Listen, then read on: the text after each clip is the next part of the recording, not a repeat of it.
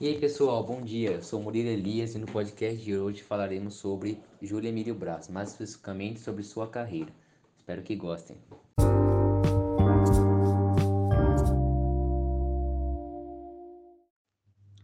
Bom, Júlio Emílio Braz é um dos mais prolíficos autores da literatura infantil e juvenil contemporânea.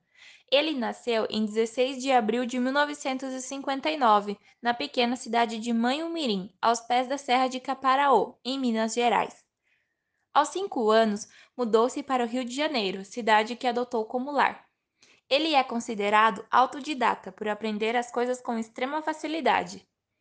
Adquiriu o hábito de leitura aos seis anos e começou a escrever com sete anos, mas profissionalmente foi somente aos 21 sendo possível perceber que então, desde cedo, ele desenvolveu esse dom maravilhoso para poder escrever as suas obras.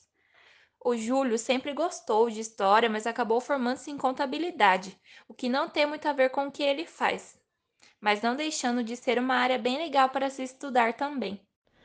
Júlio Emílio Braz iniciou a carreira de escritor por acaso, quando perdeu o emprego e um amigo o aconselhou a procurar uma editora e oferecer-lhe as histórias que havia escrito.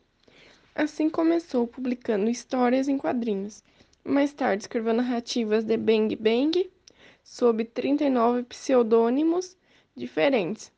Ele escreveu desde roteiros para histórias em quadrinhos publicadas no Brasil, em Portugal, na Bélgica, França, Cuba, Estados Unidos, até livros de bolso de faroeste. Após receber elogios, começou a se destacar, tendo novas oportunidades para publicar seus contos em algumas editoras. Depois de começar a escrever livros, ficou conhecido mundialmente e acabou ganhando muitos prêmios. Isso é muito legal, pois ele trouxe representatividade a nós brasileiros, representando mundialmente um pouquinho de nós.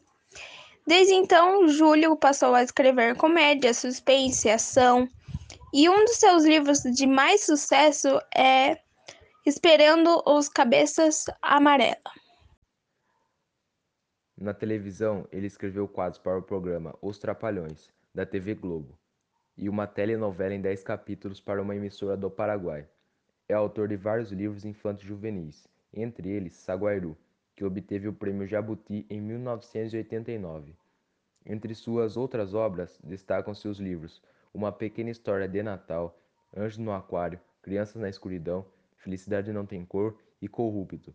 Escreveu em parceria com a escritora Leia Cassol a obra Uma História Apaixonada e a Gota, uma biografia bem expressada. Hoje tem por volta de 169 livros publicados, todos destinados a crianças e adolescentes.